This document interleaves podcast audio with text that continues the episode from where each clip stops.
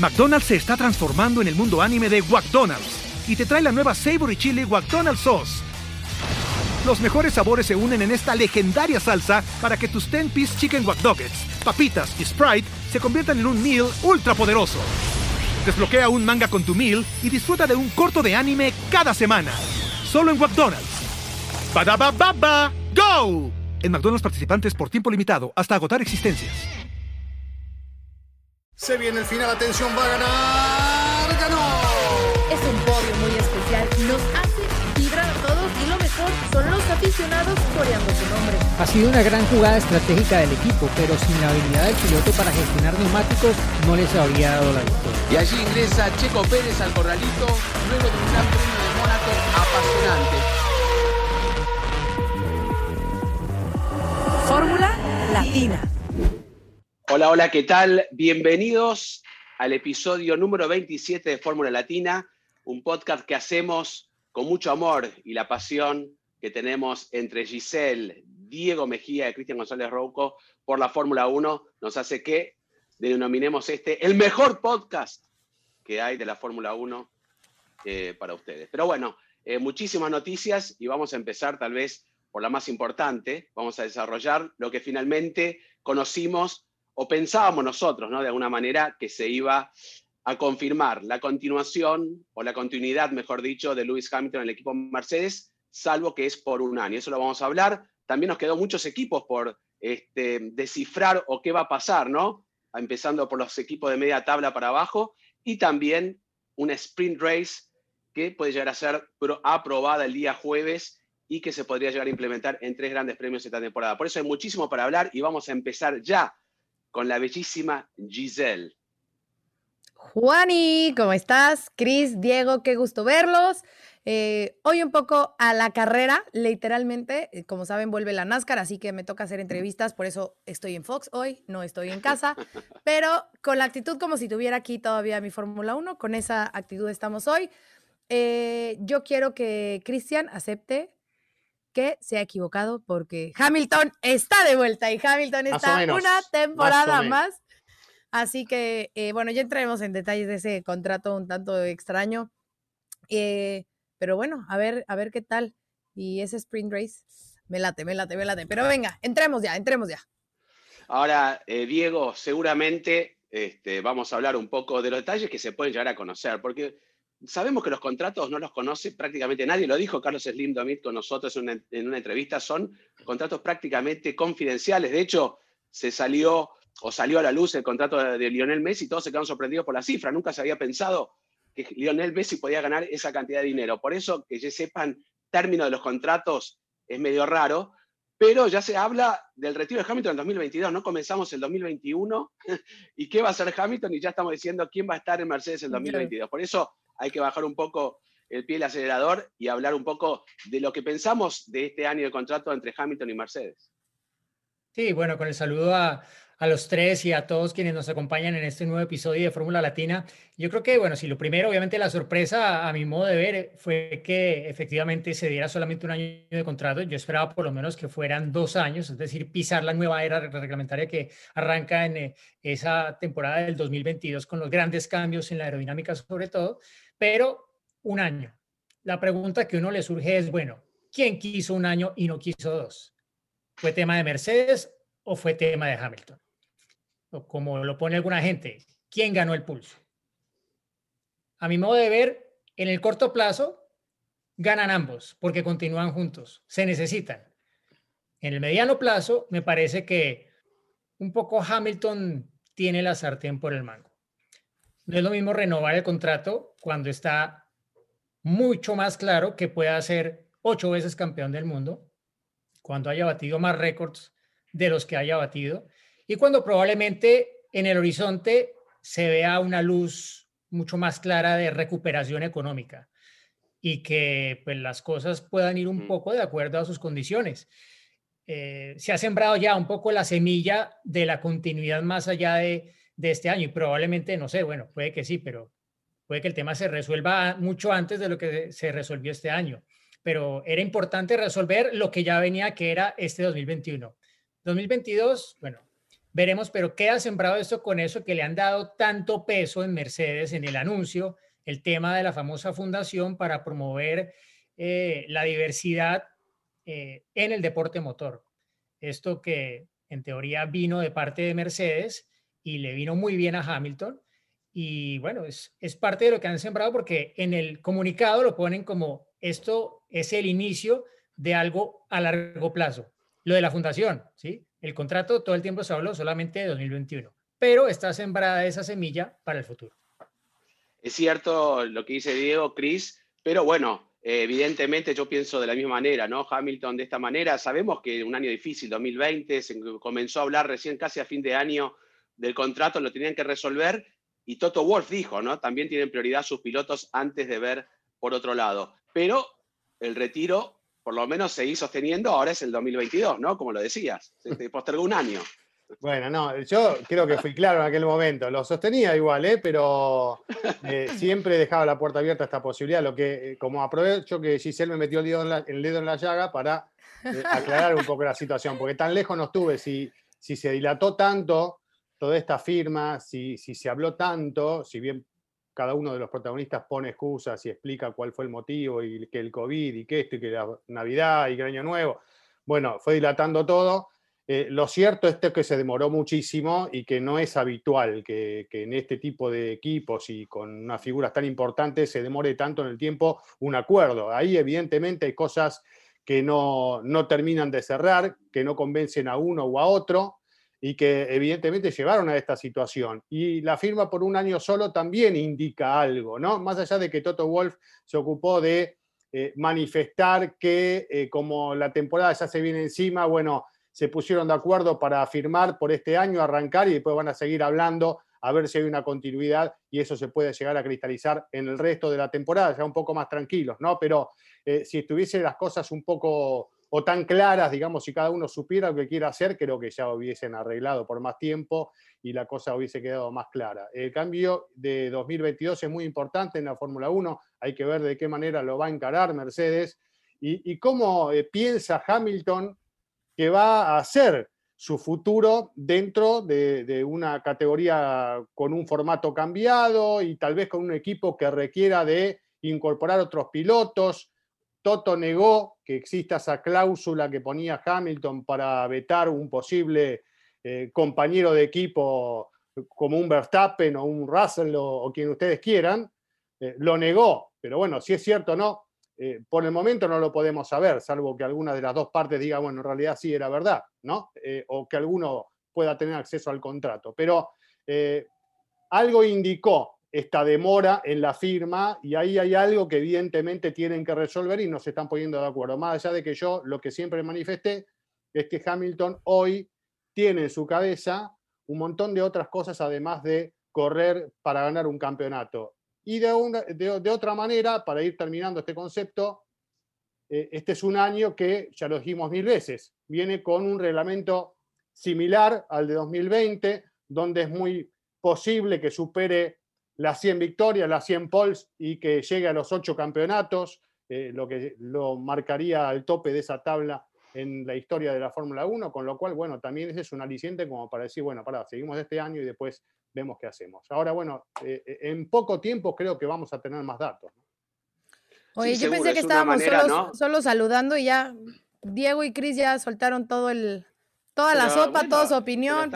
Ahora tenés tu, opinión, pero la verdad que está bien lo que, que se hizo un poco, es patear un poco la pelota hacia adelante, ver qué va a suceder, ver cómo es el panorama, y lo importante ya es pensar en este año que por ahora empieza el 28 de marzo, si no hay ningún otro inconveniente, pero esperemos que eh, enfocarnos en este campeonato, ¿no? Y como bien Giselle, ahora quiero, vos lo conocés muy bien a Hamilton y seguramente tendrás tus sospechas. Yo creo que toda esta temporada con tantos problemas, Hamilton tampoco se dedicó mucho a lo que él le gusta, ¿no? Se centró mucho y se encerró mucho en sí mismo, no lo hemos visto como siempre, porque no hay oportunidades, ¿no? De estar este, acudiendo a desfiles, yendo a Estados Unidos, volviendo, es como que se encerró mucho más en él y veremos si en algún momento le va a hacer falta eso, que él lo alimenta un poco como es Hamilton, ¿no?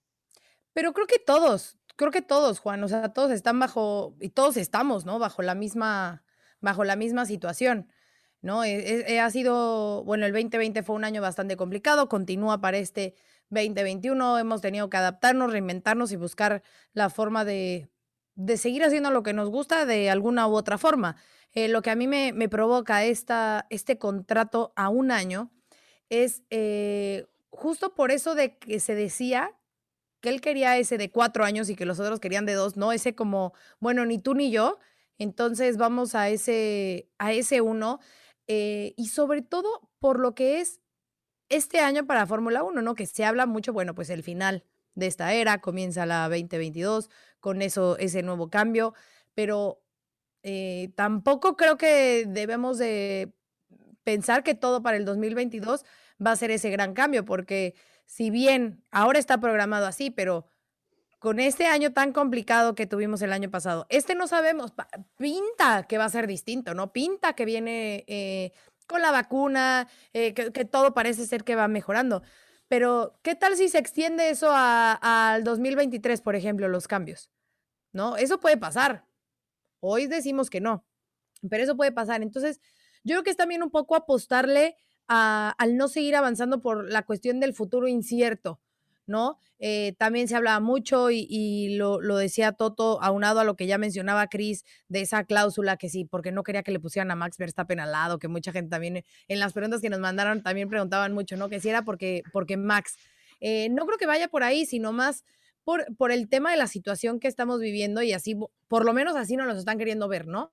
Que es un poco de por la incertidumbre que se vive, por lo que pueda pasar con, con Mercedes como grupo, eh, por el futuro cercano que pueda tener eh, la Fórmula 1, por los grandes premios que pueda haber. O sea, eh, no sé si se están escudando mucho en la situación mundial, más allá de revelar lo que obviamente está pasando, pero sí creo, lo que sí creo es que han hecho una decisión correcta, sobre todo por lo que les digo, ¿no? Todo parece indicar que sí, que el 2022 será pero no sabemos realmente lo que este año todavía nos depare, ¿no? Pueden cambiar mucho, mucho las cosas. Y como no sabemos todavía lo que nos va a deparar, em, seguramente a los puristas, y por lo que hemos leído también en las redes, eh, no le gusta mucho esta idea de la carrera sprint el día sábado para poder determinar un poco la grilla de partida el día domingo. Se hará una prueba, va a haber que haber una aprobación prácticamente unánime. Pero a ustedes personalmente, ¿les gusta que, haya una carrera de sprint el día sábado, que se clasifique el día viernes? Un poco lo que se está tratando de, de aunque sea probar en tres grandes premios, creo que sería Canadá, eh, Monza, y, Brasil, ¿no? Eh, por eso. Eh, ¿Qué les parece? A mí yo creo que me hace un poquito de ruido, pero está bien probar. Probar no, no, hace mal. Bueno, es que, a ver, esta semana que pasó se presentaron las cifras de audiencia global de la Fórmula 1 y obviamente lo lógico es hacer la comparación con el año anterior. ¿Qué dicen las cifras? Que cayeron las audiencias. En promedio por Gran Premio, un 4,5%. Eh, también obviamente hay una, un descenso de 1.9 a 1.5 billones de televidentes acumulados durante todo el año, pero hay varias cosas. Hubo menos carreras. Exacto casi todas fueron en Europa, los horarios no eran favorables, por ejemplo, para América, eh, algunas tampoco acababan de, estar en muy buena hora para Asia, que es otro gran mercado y que cada vez crece más para la Fórmula 1. Entonces, es, a mi modo de ver, una lectura más, diría yo, positiva que negativa. Pero, ¿cómo puedes incrementar la audiencia de televisión con más carreras? Eh, si no puedes tener más eventos, más fechas, pero si pones en algunas de esas carreras otra carrera, si tienes dos carreras, bueno, mucha gente no ve la clasificación, pero si sabes que tienes una carrera en el mismo horario del domingo o parecido, puedes dar un impulso y puedes ir probando. Si eso te da respuesta, pues hombre, ahí tienes ya un nuevo aliciente para que las audiencias globales vayan un poco para arriba más allá de la rotación en el calendario que se viene hablando, de ir rotando eh, sedes de grandes premios de un año a otro, etcétera. Pero a mi modo de ver, es, es momento como ya lo fue eh, el año pasado y a mi modo de ver en muchos aspectos con éxito de probar nuevos formatos, porque la Fórmula 1 no puede seguir, bueno, los puristas siempre querrán que sea como era en los años 50, 60, 70, 80, pero eh, las audiencias evolucionan y la única forma de, de ir con eso es darle cosas nuevas. Y una carrera sprint, una carrera más corta, pues primero va a ir en favor de las audiencias más jóvenes que tienen un rango de atención de tiempo más corto, ¿no? Y, y querrán ver en poco tiempo, bueno, de qué es que se trata esto de la Fórmula 1 que tanto hablan y que tanto crecimiento ha tenido, sí, eh, en las redes sociales. O sea que a mi modo de ver, yo creo que creo que está bien como en todo. Los equipos siempre encontrarán la forma de hacerle el truco a las reglas nuevas y al final en muchas ocasiones acaban haciendo que esas reglas acaben siendo una decepción. Eh, como pasó con eh, nuevos formatos de clasificación que se probaron y que al poco tiempo eh, se sacaron sin éxito, ¿no? Entonces, veremos, yo creo que hay que probar, hay que probar y tener solo tres de esas para probar este año, yo creo que es un buen inicio. Ojalá que lo voten a favor, probablemente si alguien escucha este podcast eh, ya el fin de semana o la otra semana, ya sabrán probablemente cuál fue la votación en la comisión de la Fórmula 1 de este jueves. Lo que a mí me gusta, ¿no? Y seguramente van a coincidir, es que se pruebe, ¿no? Que por lo menos haya alternativas, ¿no? No que sea un régimen autoritario, diga, no, ni loco, vamos a hacer esto porque sabíamos que antes era algo un poco más difícil cuando lo administraba Bernie Eccleston. Liberty Media probó muchas cosas, ¿se acuerdan del Gran Premio de Estados Unidos con el show y que querían implementarlo en varios grandes premios, se dieron cuenta que no funcionó y lo hicieron en uno solo y supieron que, bueno, prueba y fallo, ¿no? Así que, eh, no sé, Giselle, ¿te gusta la carrera sprint también, que se pruebe o no? Sí, a mí me encanta la idea de que se pruebe, que se prueben nuevas cosas, justo por lo mismo, y vuelvo a lo que decía en mi respuesta anterior, por el reinventarnos, ¿no? Por el buscar nuevas, eh, nuevas técnicas, nuevas opciones. Eh, cada vez menos gente tiene televisión, o sea, televisión en cuestión de cable, ¿no? De pagar un cable, o sea, están más en la cuestión de las películas, ¿no? De, pues, decirlo así, ¿no? Que si Netflix, que si Amazon, que si HBO, lo que sea, ya cada vez menos gente compra televisión como tal. Entonces, y sobre todo son esas nuevas generaciones. Eh, esas nuevas generaciones, como lo decía Diego, que buscan todo mucho más rápido. Lo vemos eh, ahora los reels, el TikTok, son cosas rápidas, ¿no? Queremos eh, lo mismo en los deportes, ¿no? Ya ver eh, un juego de tenis de cinco horas, ya nadie lo ve. El promedio de edad del tenis son 60 años, por lo mismo, ¿no? Entonces, creo que, claro, los que nos gusta la Fórmula 1, nos encanta el formato y la vamos a seguir viendo.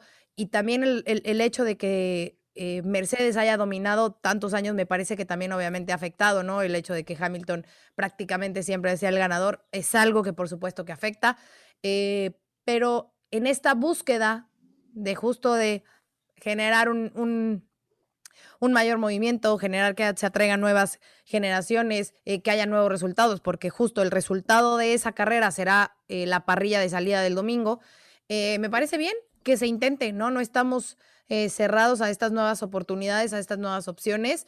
Y si funciona y se puede reinventar la Fórmula 1, que venga. No sé si me gusta la palabra reinventar la Fórmula 1, pero bueno, la aceptamos. De hecho, estamos de acuerdo, de los cuatro estamos de acuerdo hasta ahora tres. Vamos a ver qué dice. Creo que Chris nos va a mandar a volar. ¿eh? No sé, ¿eh? sí, sí, sí, mm, Como fan de la Fórmula 1, si a mí me pones una carrera el lunes a las 3 de la mañana, yo soy el primero que se va a poner a ah, mirar. no, pero por otro lado, ustedes saben que, a mí me gusta el esquema tradicional de la Fórmula 1 y me gusta respetar eso y todo lo que genera eh, un sábado de clasificación, la expectativa después de la clasificación hasta que llegue la carrera, la carrera del día domingo, eh, la carrera del fin de semana, el evento más importante del fin de semana, eh, y donde creo que todos los equipos tienen que poner su mayor atención y los pilotos para dar lo mejor. Creo que es un momento único y que es algo que hay que cuidar y con estos inventos se va perdiendo un poco, ¿no? Todo eso y después, bueno, prueban tres carreras y después lo empiezan a incorporar en seis carreras y después lo incorporan en todo el calendario y se te define un campeonato un sábado. Eh, si agregan puntos o no en esa carrera, no sé, eso después Eso lo van a definir también el jueves. Claro, después hay que ver cómo, porque evidentemente vos pones en riesgo toda una, serie de cosas en una competencia y no dar puntos también es medio extraño, pero eh, bueno, habrá que ver cómo se, arma todo este esquema. Soy partidario de respetar porque no está mal respetar las tradiciones. Hoy eh, muchos se olvidan de las tradiciones y estamos en esa vorágine de olvidarnos y todo nuevo y todo nuevo, como pasa muchas veces en las empresas, viene un gerente, todo lo que se hizo antes no sirve, va todo nuevo, o viene un presidente en un país, todo lo que hizo lo anterior no sirve, vamos con todo nuevo. Eh, y bueno, eh, la verdad que eso no es así, ¿no? Eh, las cosas que funcionan, y lo ha probado también el tiempo, es mejorar lo que está. Lo que está, mejorarlo, puede ser incorporarle algunas cosas nuevas, pero creo que hay que cuidar la tradición, hay que cuidar las cosas que, que funcionan, hay que adaptarlo como se ha adaptado la Fórmula 1 con el mundo digital, porque la televisión, vos le decías, Diego, recién, va cayendo en audiencia en todo el mundo y en todas las televisiones y en todos los productos. Eh, pero lo digital va creciendo y eso de alguna manera muestra que hay otro movimiento, que hay como una mudanza, ¿no? A, la tecnología, a lo digital. hoy la Fórmula 1 te ofrece digitalmente un montón de cosas que antes Eccleston las prohibía prácticamente, ¿no? Y hoy uno tiene acceso a un montón de cosas casi al instante de lo que va pasando en cada carrera o en cada momento. Eh, y eso también te muestra por qué crece tanto lo digital. Así que una cosa tal vez baja, pero la otra avanza. Eh, por ese lado me parece bien, pero el esquema de la Fórmula 1 a mí me gusta. Llámenme purista como ustedes quieran. Renovar o morir.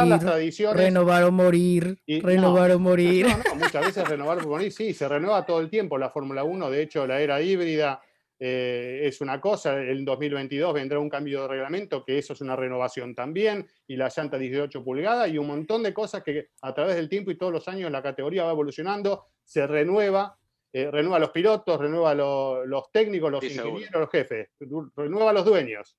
Pero hay cosas que hay que cuidar, ¿no? bueno, pero, pero, pero, Chris, es que yo, yo, diría que no es renovación, es, es como un ajuste en principio es ajustarla a los tiempos cambiantes. O sea, el formato de ¿eh? clasificación de ahora no es el mismo de los 80. No es el mismo de los 80, porque igual, tu sesión de clasificación la tienes, tu gran premio lo tienes, te están dando otra carrera, te están dando más. Está más claro emoción, también más adrenalina. no siempre, pero no siempre más es mejor. Estamos claros que hay gente que dice, es que, por ejemplo, la NASCAR, eso 38, 50 carreras al año, ya, ya es demasiado. Entonces, cada carrera pierde un poco de valor.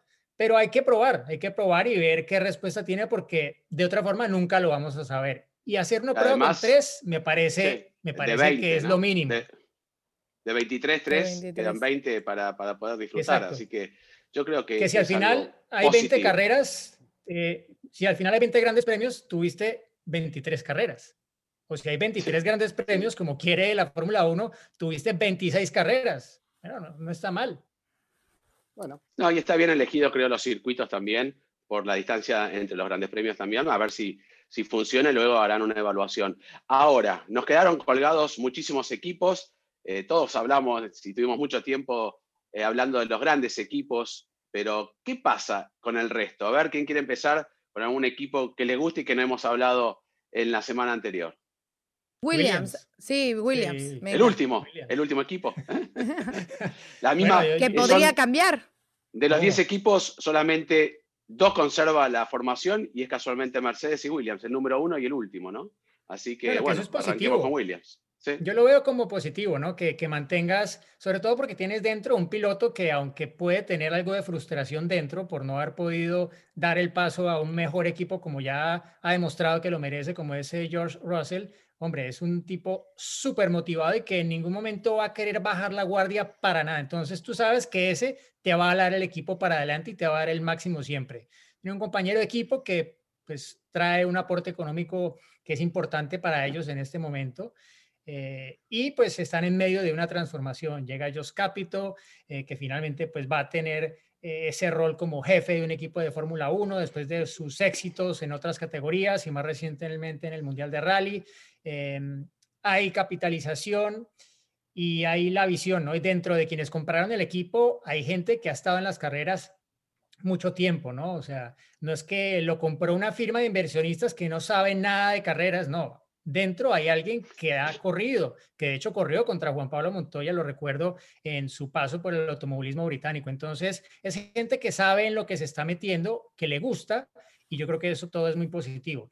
Que este sea, el año de la resurrección finalmente de Williams, pues hombre, seamos realistas. Williams sabe que esto, este ciclo reglamentario se va a cerrar y no fue el mejor para ellos, sobre todo en la parte final. En el inicio sí que lo fue porque ellos eran el segundo equipo detrás de Mercedes cuando arrancó la era turbo híbrida. Básicamente, bueno, estaba Red Bull ahí, pero eh, estaba muy eh, presente en el podio Williams y de hecho en la última carrera de 2014 estaba Hamilton de campeón y los dos pilotos de Williams al lado y lado. Entonces, eh, es, un momento en el que pienso yo, van a tomar impulso para ojalá que en 2022 los veamos finalmente salir del agujero en el que se han metido en los últimos cuatro o cinco años con decisiones que fueron orientadas más hacia mantener el equipo a flote y que algunas desafortunadamente fueron nombramientos de personas que pensábamos que iban a llevar al equipo hacia adelante y que en definitiva pues no llegaron a tener la oportunidad de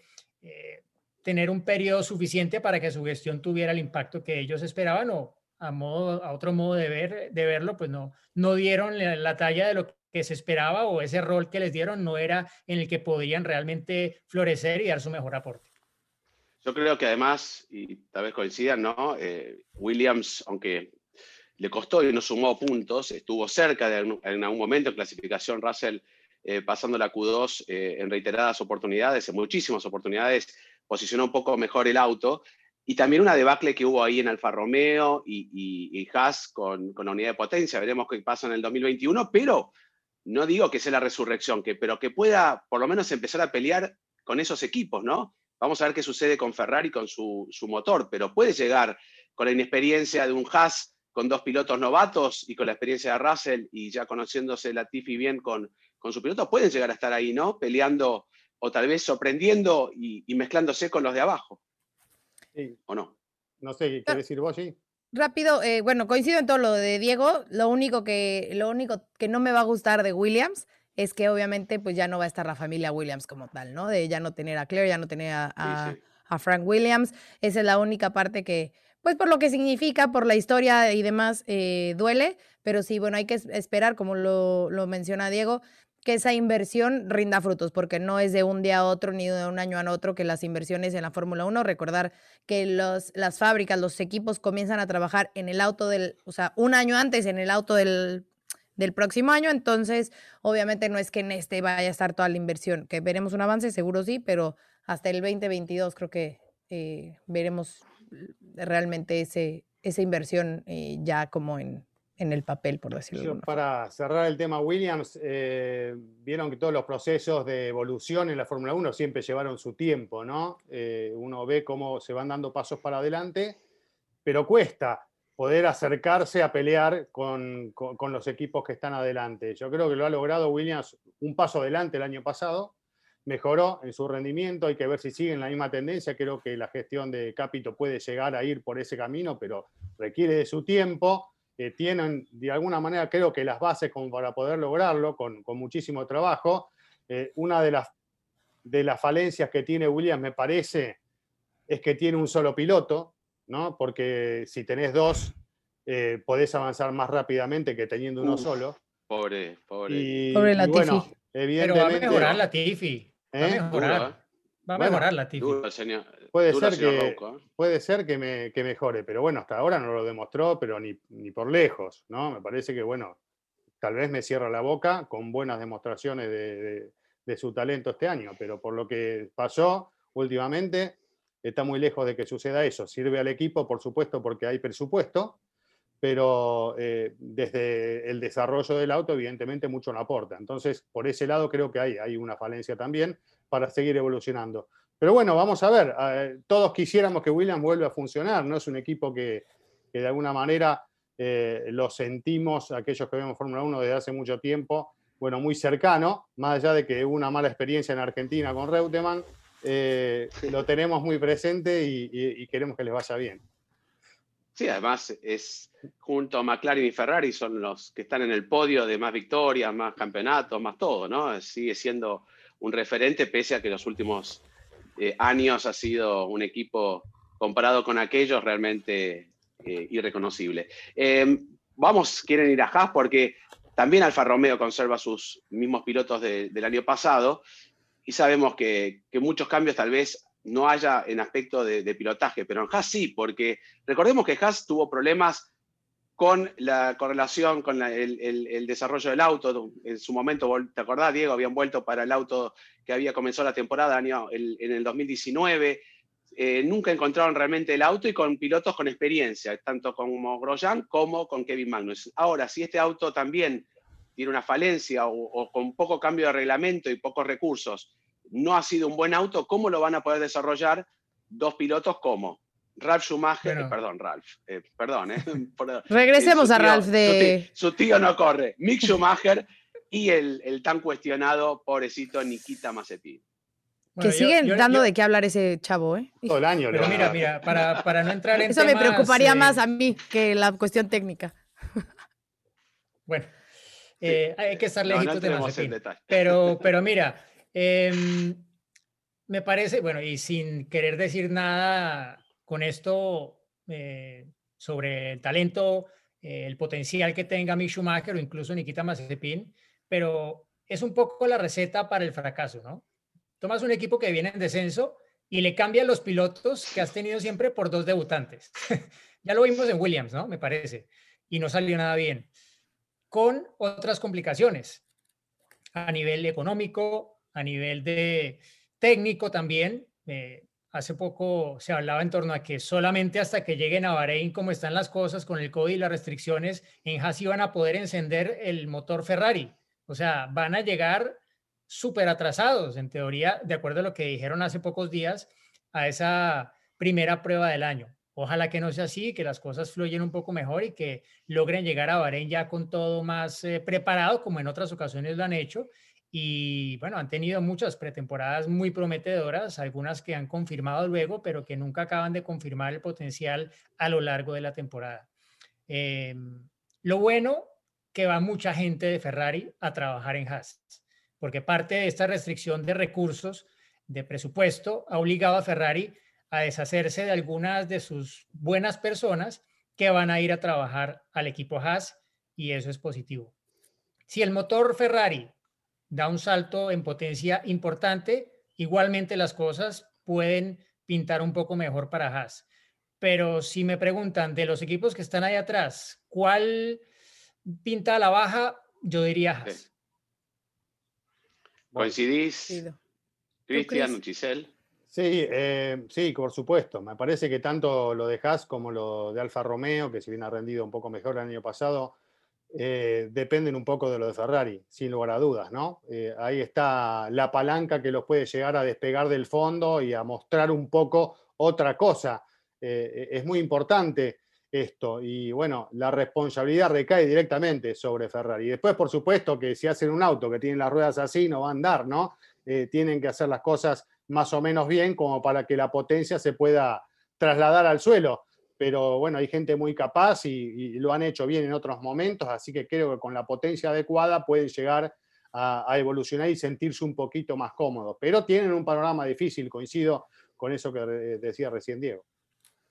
Yo voy a entrar un poquito nada más en el tema de pilotos. Eh, obviamente, pues tener Schumacher, todo el mundo va a estar con la expectativa de que el niño llegue y sea como su papá. Creo que no debemos de hacerlo, darle el tiempo eh, que se adapte y además justo en eso, ¿no? No va a estar en un equipo eh, que le brinde las herramientas para, para lucirse como tal, ¿no? Entonces, bueno, paciencia a, a Schumacher y pues también no sé si deberíamos tenerle paciencia a Nikita eh, Mamazepin, pero por lo menos él debería de ser un poquito más consciente de sus acciones eh, y pensar un poco más inteligente, porque más allá del dinero que pueda tener, está en Fórmula 1 y es un ejemplo para, eh, para muchos jóvenes y para la sociedad. Entonces, bueno, pues Nikita, si estás escuchando, Ojo, brother, ojo.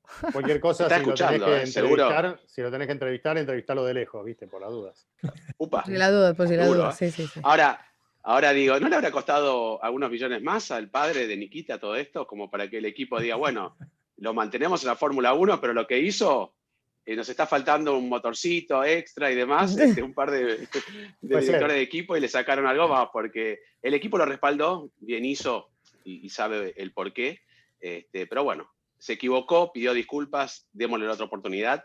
Y bueno, ya hablamos un poco de Alfa Romeo, ¿no? Hay tantos cambios y va un poco en la misma línea de Haas. Tal vez vamos a aprovechar la experiencia de Kimi que nos deleite como hizo en el Gran Premio de Turquía fue, ¿no? ¿Dónde, fue? Creo que sí. Portimao, Portimao, la salida de Portimao que fue la... Oye, pero, pero, pero ojo con Alfa, ¿no? Porque Alfa, bueno, al final van a seguir con Ferrari. Se rumoró que iban de pronto a, a ser eh, clientes de, de Renault y que serían ese otro equipo de Renault, sobre todo por la cercanía de Fred ser que fue, recordemos, en el pasado jefe del equipo Renault, bueno, de Alpina. Que tuvo cortocircuitos con Cyril Abitbull, por con eso. Con Cyril Abitbull, exacto. Entonces, al final, eh, mm, él se mantiene ahí.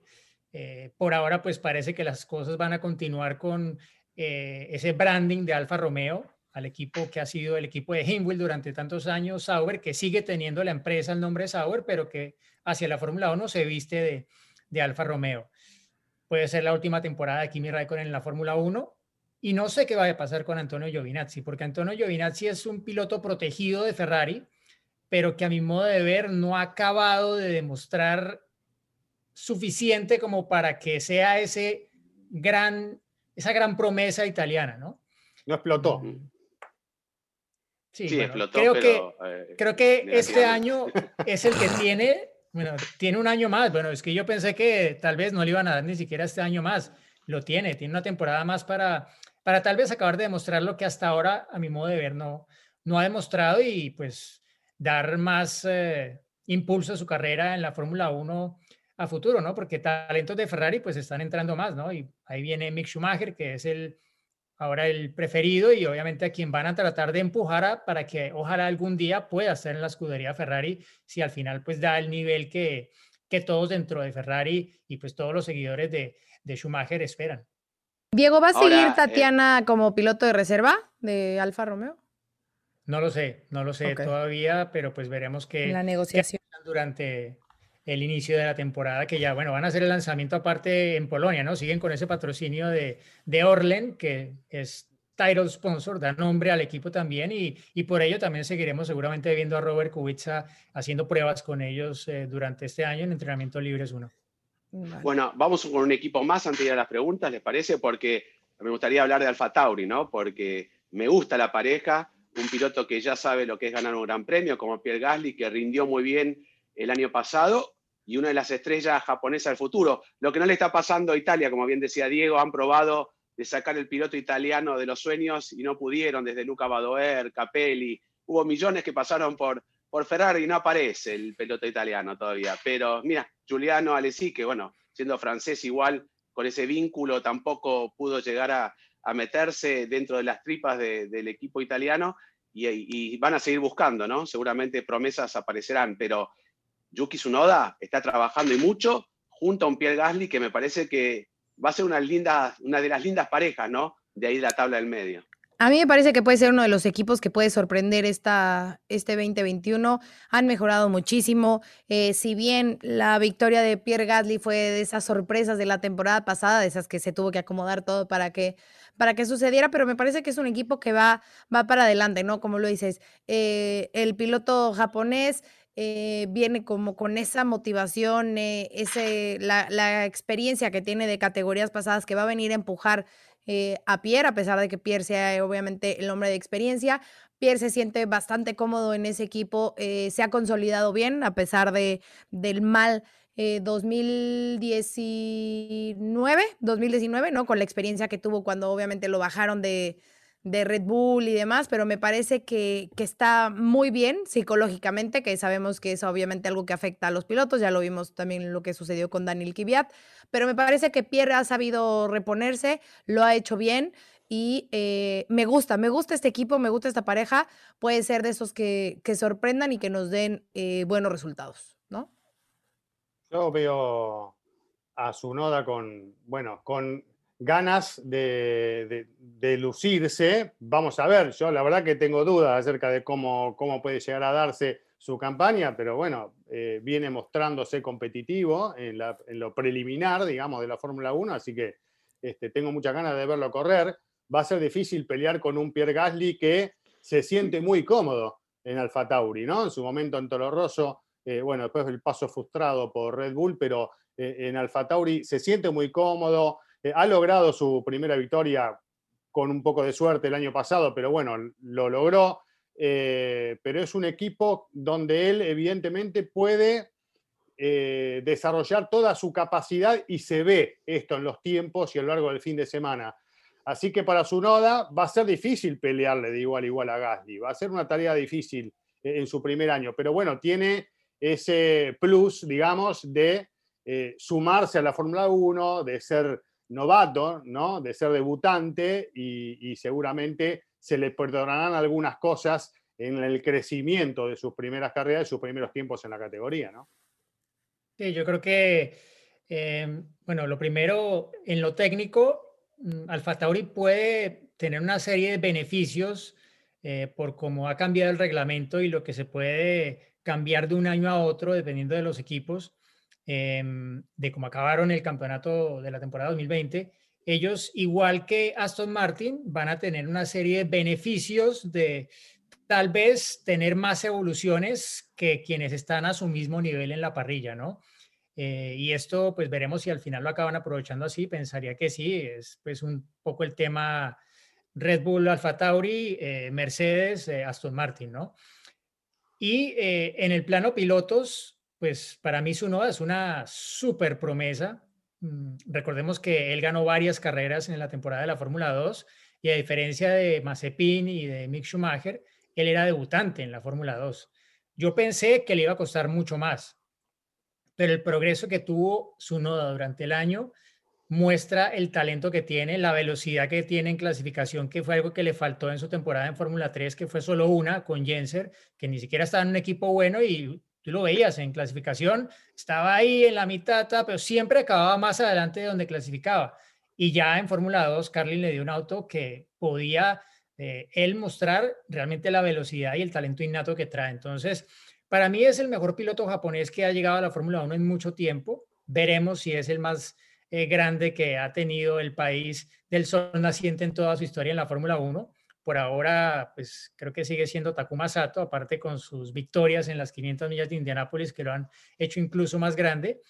Pero pues eh, veremos, ¿no? Porque sabemos que en Red Bull ahí el doctor Marco, si le haces dos veces la misma, te empieza a mirar mal con ese ojo y te mete presión, es duro, ¿no? Es duro el doctor Marco. Sí, sí, sí. Es duro el doctor Marco y sabemos cómo muchos pues acaban sucumbiendo dentro de ese, esa especie de gran hermano que se ha convertido en el programa de pilotos jóvenes de, de Red Bull, ¿no? Entonces, eh, bueno, ojalá que, que, lo consiga, pero para mí trae, o sea, todos los elementos, pero bueno, otros grandes pilotos con ese mismo talento, esos diamantes en bruto que ya están bastante pulidos, pero que todavía les acaba de, eh, les falta un poco más de, pulirse dentro de la Fórmula 1, no acaban siendo lo que se esperaba, ¿no? Y, pues la lista de expilotos de Red Bull es larga y dentro de esos hay varios que están teniendo una segunda oportunidad en la Fórmula 1, pero ya sin logotipos de Red Bull. Viene con Tokio. te va haciendo cruces, ¿no? A la tercera cruz afuera, te va haciendo... Bueno, hoy por hoy tenemos que tomar lo que le sucedió a Pierre Gasly como algo positivo, ¿no? Porque si hubiera permanecido en el equipo Red Bull todavía tal vez no estuviera en la Fórmula 1. Eh, ese famoso es Albón eh, perdido, ¿no? El eslabón perdido, porque Albón quedó ahí, ¿no? Se, perdió, pobrecito, en toda esta parte de Edmund Marco, el que pagó caro fue Alex Albón, merecido seguramente por sus resultados, y para nosotros fantástico porque llegó Checo Pérez. Se acaban los equipos y tenemos nuestros protagonistas, ¿no? Porque cómo les gusta mandar preguntas, me encanta que participen, que se presenten, que tengan cuestionamientos, que nos pidan cosas también, ¿no? Eh, y algunos prometen también hacer otras, que lo vamos a ir mostrando. Así que, ¿empezamos con ellos o no? Vale, a ver, vamos a escuchar el primero. Hola formuleros, los saluda Israel de México. Eh, pregunta, ¿quién creen que termine mejor este año? ¿Ricciardo en el McLaren con motor Mercedes o Alonso en el Alpine? Saludos. Bueno, gracias Israel. Me parece que si tuviésemos una categoría donde todos los autos rinden exactamente igual, bueno, ahí habría que ver, ¿no? Eh, ¿quién, ¿quién, puede funcionar mejor? Tal vez, bueno, se me hace difícil dar un nombre, pero con la realidad que tenemos hoy... Para... vamos, vamos, vamos, vamos. Para no meterme en líos. a jugarse, a jugarse. Para no meterme en líos, con la realidad que tenemos hoy en la Fórmula 1 y por la realidad de McLaren y de lo que venimos viendo de Alpine, me parece que Richardo tiene más posibilidades de estar mejor posicionado que Alonso. Pero bueno, después hay que ver qué nos muestra la realidad. ya, solo di un nombre. Richardo también voy yo. Ya, venga. ¿Ya? Bueno, y ahora escuchamos a, más de los protagonistas, ¿eh? que les conocemos, a los que lo hacen y lo ven por YouTube, le conocemos las caras y si no, las voces. Hola, buenas noches. Mi nombre es Uriel García de Morelia, Michoacán. Mi pregunta sería, ¿cuál de los pilotos debutantes creen ustedes que pueda tener un mejor 2021? Gracias y saludos a todos. Bueno, Uriel, una pregunta un poco que tendremos que este, recurrir a nuestro, a nuestro oráculo de Giselle, que ahora está un poco escondido. Pero bueno, tres debutantes y seguramente el que yo creo que, y coincido un poco contigo con lo que la respuesta anterior, eh, sería para mí, eh, sin demerecer lo que ha hecho Mick Schumacher, eh, Yuki Tsunoda, ¿no? Y sobre todo en, el último, en la última fecha de la Fórmula 2 hizo un carrerón, este, realmente fue el protagonista, este, mientras Mick y, y Ailo tuvieron algunos inconvenientes. Pero me refiero, para cerrar, para mí va a ser Yuki Tsunoda-san. Bueno, es que, a ver, digámoslo claro, es que los otros dos están en Haas. Y ya con lo que hemos dicho antes, es, que, es que le queda muy difícil a Tsunoda ser el mejor debutante. Es, el equipo más gracioso de la temporada. El chiste de abuelito. Venga, pues ya, estamos todos con él. Ni pon Team. ¿Vamos con otro entonces, Cris, o no? Dale. Hola, amigos de Fórmula Latina.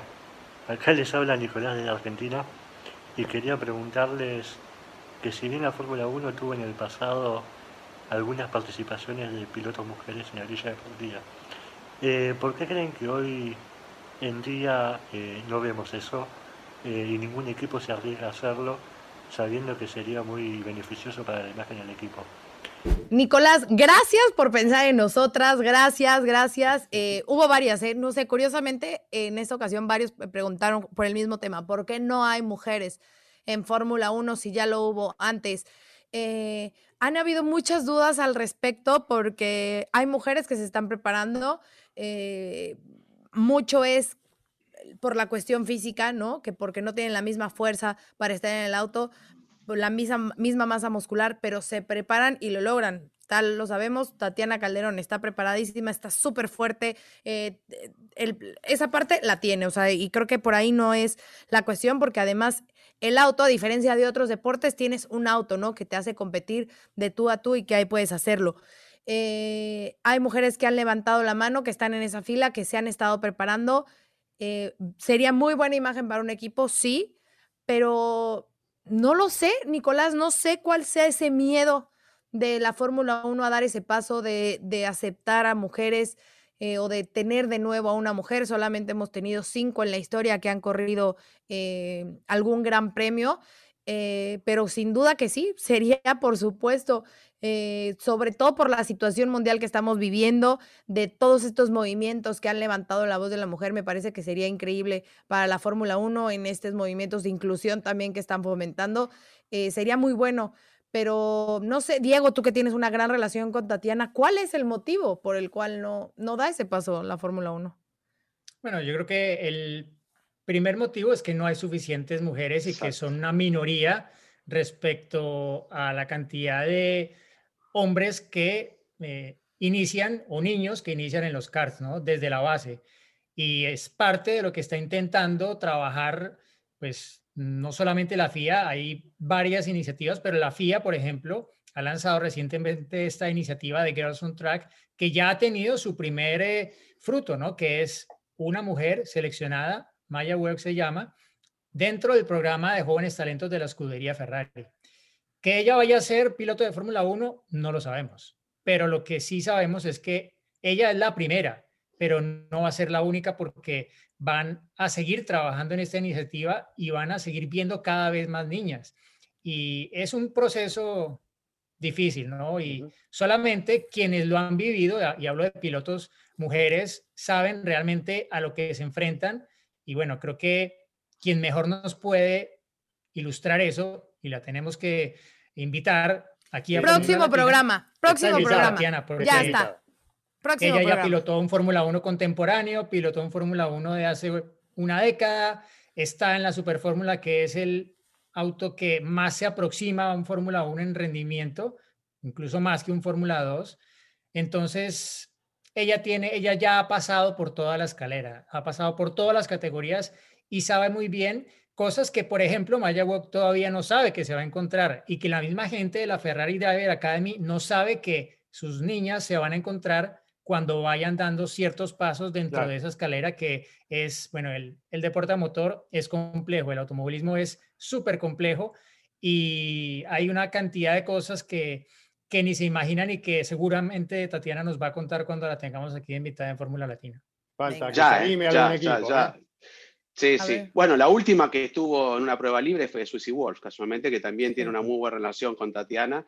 Y, este, y a partir de allí es lo que estamos esperando todos, ¿no? Que sigan apareciendo. También hay una japonesa en karting, Noda, en categorías sí. exactamente, que La es hija de también Noda, una de las promesas, exactamente una de las, de las promesas, o por lo menos las que se destaca también, así que esperemos que sean muchas más.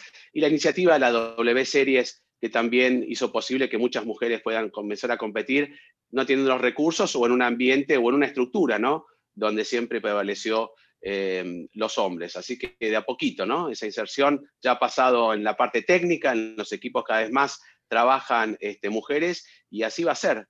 Por eso está luchando la Fórmula 1 por tantos este, eh, mo- motivos o causas y una de ellas es la igualdad y va a ser también en los trabajos. Así que vamos a tener una Fórmula 1 mucho más este, pareja a futuro, ojalá.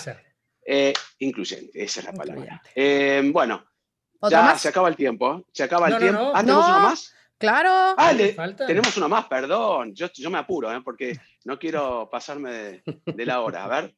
Vamos a este, que lo conteste. escuchamos. Vamos, lo escuchamos. Dale, vamos, vamos, vamos. Me metí, me metí. Vas, dilo otra vez, dilo otra vez, Juan. No, no, dale, dale. decilo. Di, vamos, te escuchamos. Deja todo esto que es muy divertido. Di, vamos. Perdón, es que me adelanté yo, pero dilo, vamos, lo escuchamos. Bueno, ahora sí. Escuchamos la última pregunta de los que se animan, ¿eh? Hay que animarse mucho más este, a preguntar en Fórmula Latina. Hola, soy Jorge de León, México. De todos los circuitos de Fórmula 1, ¿qué gran premio no ha podido ganar Lewis Hamilton? Felicidades por su excelente podcast. Saludos. Bueno, Jorge, muchas gracias y un saludo hasta México. A ver, aquí hice el research del caso para darte no solamente ese dato, sino otros de Hamilton que van en línea con lo que preguntaste, ¿no? 33 escenarios diferentes eh, son en los que ha corrido Hamilton a lo largo de sus eh, 14 temporadas en la Fórmula 1 y solo cuatro, en solo cuatro no ha conseguido la victoria. ¿Cuáles son? El circuito de Bud, el del Gran Premio de India. En tres grandes premios no tuvo ningún podio, ha sido pues tal vez estadísticamente el peor de su carrera.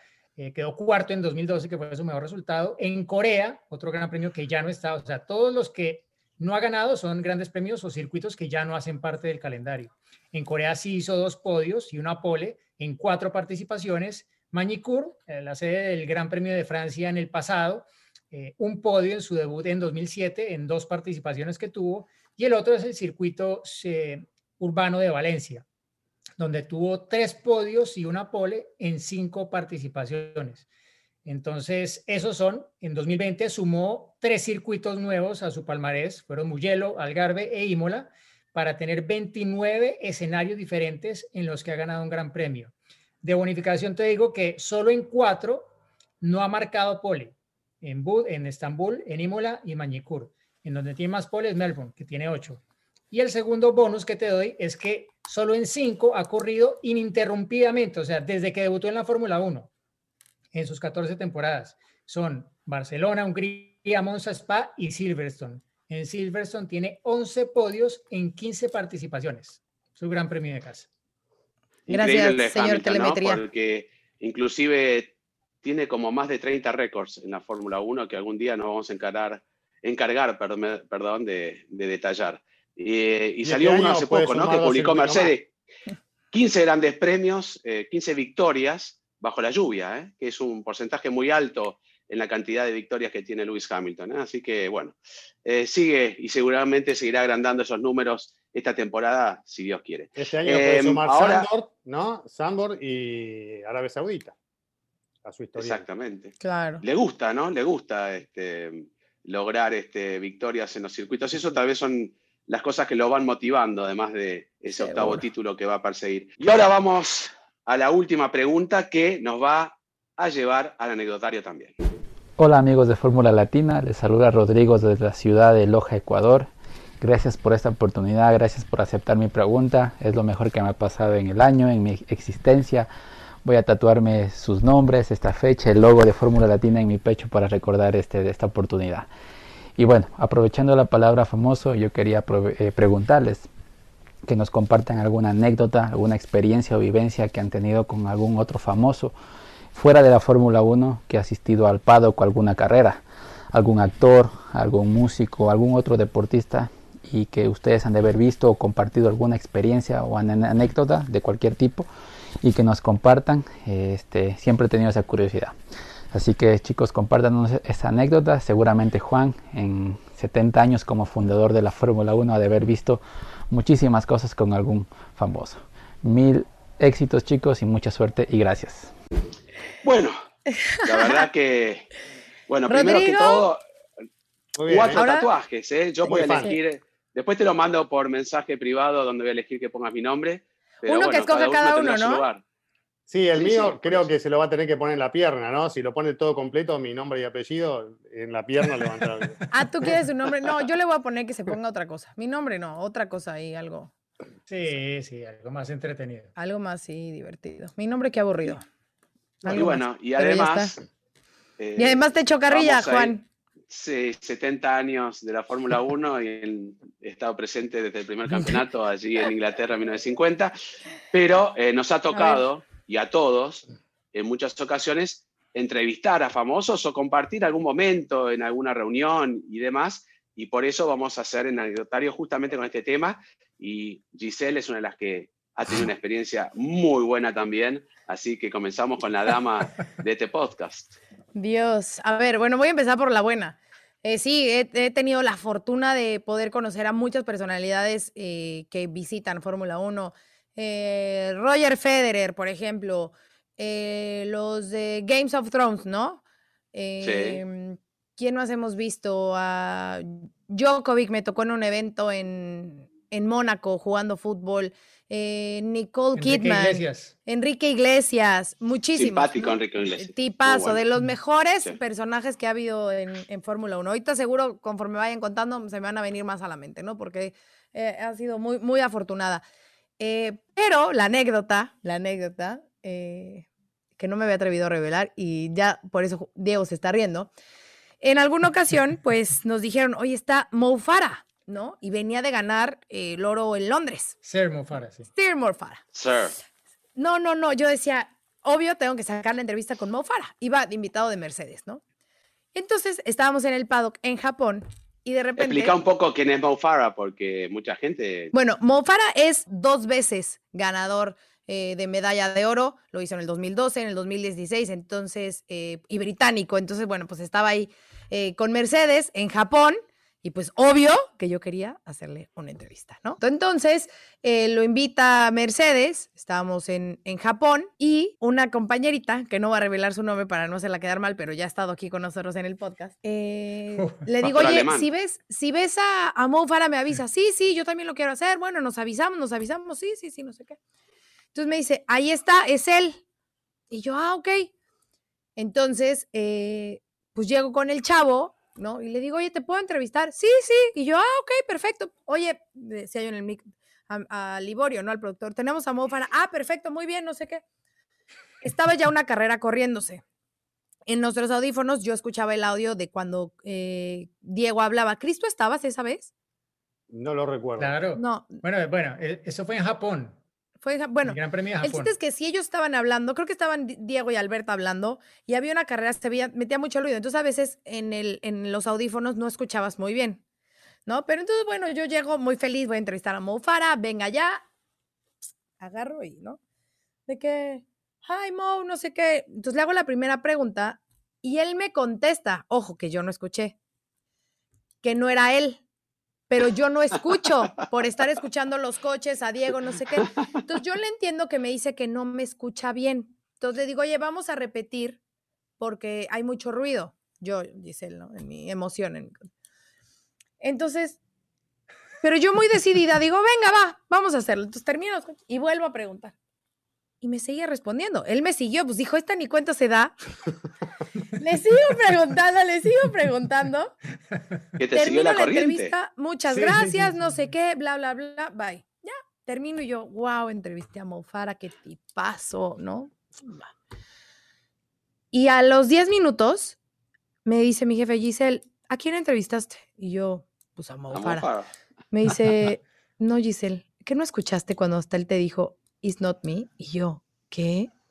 Me dice, te querías morir. Él no era yo. ¿De qué me estás hablando? Me dice, qué suerte que no la transmitimos en vivo, porque estaba justo Diego y Albert grabando y que estaba grabada, porque él no es Mo Y yo, ¿qué me estás diciendo? Pero si tal persona me dijo que era él, ¿cómo no? Que no sé qué, bla, bla. Total, yo decía. ¿Y quién era? ¿Un tipo ahí? Un tipo ahí que fue. Claro, por eso no, tenía problema. El tipo por eso no tenía problema. ¿Quién era? Larry. Era Larry. Y entonces llego a Mercedes y veo salir al Mo real. O sea, el chavo que yo entrevisté era súper alto. o sea, Mo Chiquitito, chiquitito. Chiquitito, delgadititito, no sé qué. Entonces, cuando lo veo, claro, ya conecto con la cara que era y digo, no puedo creer, porque el otro traía sombrero, traía lentes. Entonces, pues era como un personaje ahí extraño. Bueno, total, llego y entonces estaba Rosa. Y le digo, Rosa, ¿puedo entrevistar a Mo Y entonces ya lo entrevisto y por fin. Esa sí salió al aire. Esa sí fue al aire, salió al aire. Obviamente no me acabé las burlas del equipo. Creo que a la fecha me siguen burlando de Mo Pero eh, bueno, pues esa es mi, mi, anécdota entrevistando a alguien que no era ese alguien y que yo me la creí. Lo bueno es que al final, pues tuve la entrevista y esa fue la que salió. Entonces, para que se enteren de lo que pasa en un detrás de cámaras, ¿no? Bueno, sí, seguro, ¿no? y nos ha tocado. Eh, esta anécdota, Giselle, la tenía vetada, yo no podía contar. La he querido contar 857.322 veces y Giselle no me Prohibido. pero enfadada, enfadada. con eso cerramos. esto tiene mucho valor. Pero escúchame, todos con eso hemos cometido errores, como todo el mundo comete errores y se equivoca a veces y bueno, bueno está a mí me pasó que lo cuentes, está bárbaro. En un gran premio de Inglaterra con Axel Rose, que me dicen, ahí está Axel Rose, anda a hacer una entrevista, y yo no lo reconocí, y, no le hice la entrevista porque pensé que me estaba, el que estaba conmigo, camarógrafo, Ulises Paniza, me estaba cargando, estaba irreconocible, gordo, con uno, unas trenzas, no era el Axel Rose que uno tenía de, este, de Guns N' Roses, y, después me di cuenta que había sido él, y dije, bueno, de alguna manera eh, mejor no hacer una entrevista a un Axel Rose y en el estado que estaba también, pero nos han tocado muchísimos grandes premios y en una época era muy una costumbre bastante este, rigurosa, ¿no? Que haya un famoso y, hemos tenido miles de anécdotas. Así que podemos poner en una sección eh, anécdotas con famosos, ¿no? Para, el futuro. Bueno, alguno ha visto que cuando me falla la conexión aparezco con Darth Vader en Mónaco, ¿no? Es verdad. Claro, que te, quiso ahorcar, te quiso matar en ese momento. Sí, sobreviví, mira. bueno, de eh, hecho en Mónaco, en Mónaco, si no me equivoco, Ahí estuvo Brad Pitt. el año que ganó Juan Pablo Montoya. Bueno, pero, pero no. Eh, creo que el año que ganó Juan Pablo Montoya, bueno, que yo estaba como tomando opiniones de cualquiera que apareciera porque había ganado Montoya Mónaco, apareció Bono. Ah, sí, estaba Bono, con una gorrita verde, ¿te acordás? Sí, sí, sí. Claro, yo recorrí, estaba con Eddie Jordan. Entonces, patada, claro, irlandés, no sé qué, yo llegué ahí donde Bono entonces, claro, le clavé ahí mi pregunta sobre Juan Pablo Montoya. Obviamente yo estaba ese día feliz de que había ganado Montoya y era mi tema, era lo que me tocaba cubrir.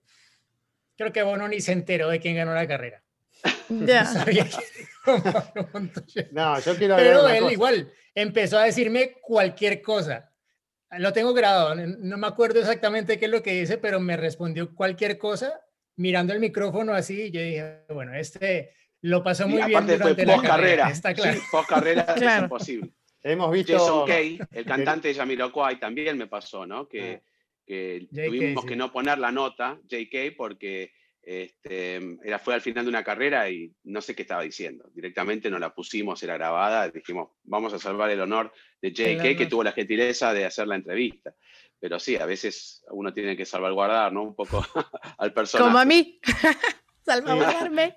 Eh, hemos visto a Michael Douglas en Canadá muchas veces, ¿no? ¿Se Ah, claro. Sí, de. Mónaco ustedes- también. Era Algunos de ustedes hombre se de han McLaren sacado. siempre. Sí, algunos de ustedes se han sacado fotos con Hello Kitty en Mónaco también. Eh, y- Cristiano Ronaldo también fue, pero no lo entrevistamos. No, eh, No, estuvo Beyoncé, Rihanna, Rihanna. Neymar, María, entrevistado- Mariah Carey. Ah, tú, eh, Diego Bill hizo Mariah. Carey, claro. A Bill Clinton lo hice Ah. en, Austin. El, el expresidente Sí, de México también, Felipe Calderón, fue a, a Estábamos en la grilla con Diego y Neymar nos daba notas y nos repartíamos para hacer una nota cada uno. Le digo, bueno, Diego, ahora te toca a vos. Y se lo hizo a- en Texas al, al- a McConaughey. ¿Cómo se llama? McConaughey. Eh, Matthew sí, McConaughey. el actor. Mate- Texas. sí, Sí, sí. sí, me ha tocado. También. Colin Farrell también fue algo medio difícil porque tampoco estaba muy bien en Canadá. eh, Y, las- este, la que no nos dieron, Juan. La de, la de Hugh Grant.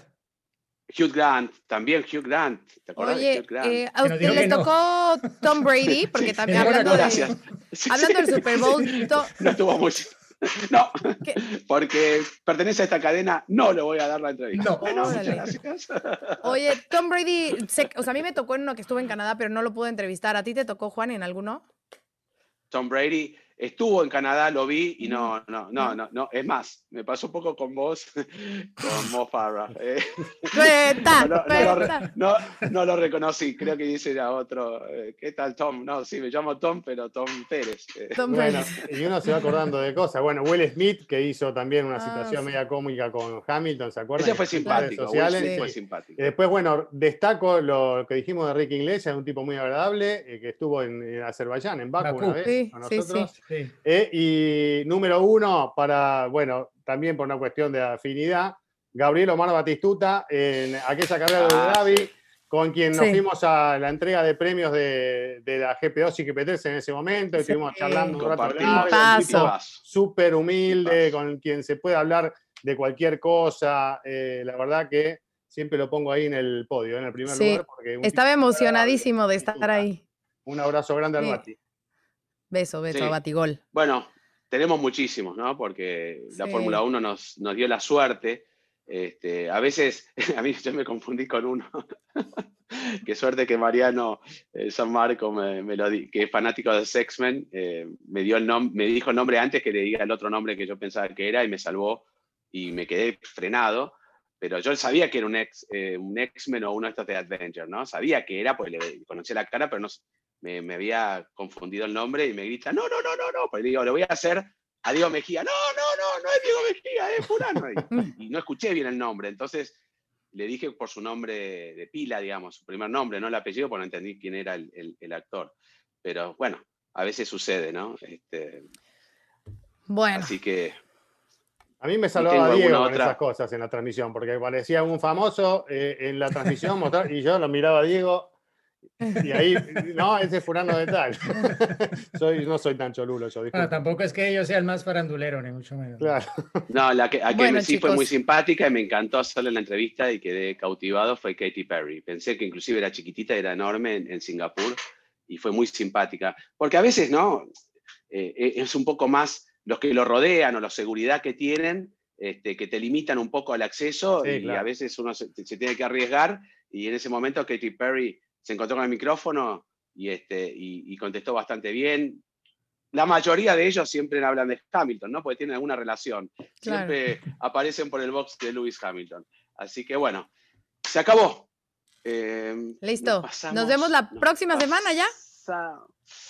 No pude, este, esto de la, de la anécdota. No te preocupes. Juan, te lo voy a regalar. Te lo voy a regalar porque la anécdota estuvo muy buena. Dios, Y porque bueno. sé que más gente se va a suscribir a nuestro canal después de escuchar. Exactamente, y ahí es Diego, ¿no? Que siempre dice suscribirse, Sí. hay que suscribirse. Por Cada favor, vez, ya, este- ya casi, ya casi estamos llegando a 20 mil. Venga, vamos, vamos, vamos. Pero el Vamos, techo un está mucho más esfuercito. arriba.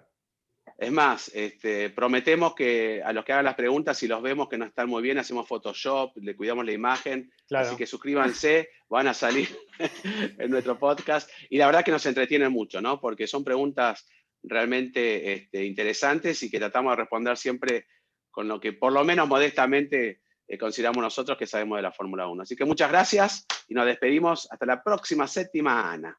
Bye. Adiós. Se viene el final, atención, va a ganar. ¡Ganó! Es un podio muy especial. Nos hace vibrar a todos y lo mejor son los Ha sido una gran jugada estratégica del equipo, pero sin la habilidad del piloto para gestionar neumáticos no les habría dado la victoria. Y allí ingresa Checo Pérez al corralito luego de un gran premio de Mónaco apasionante. Fórmula Latina. Judy was boring. Hello. Then Judy discovered chumbacasino.com. It's my little escape. Now Judy's the life of the party. Oh, baby, Mama's bringing home the bacon. Whoa. Take it easy, Judy. The Chumba life is for everybody. So go to ChumbaCasino.com and play over 100 casino style games. Join today and play for free for your chance to redeem some serious prizes. ChumbaCasino.com. No purchase necessary. Void where prohibited by law. 18 plus terms and conditions apply. See website for details.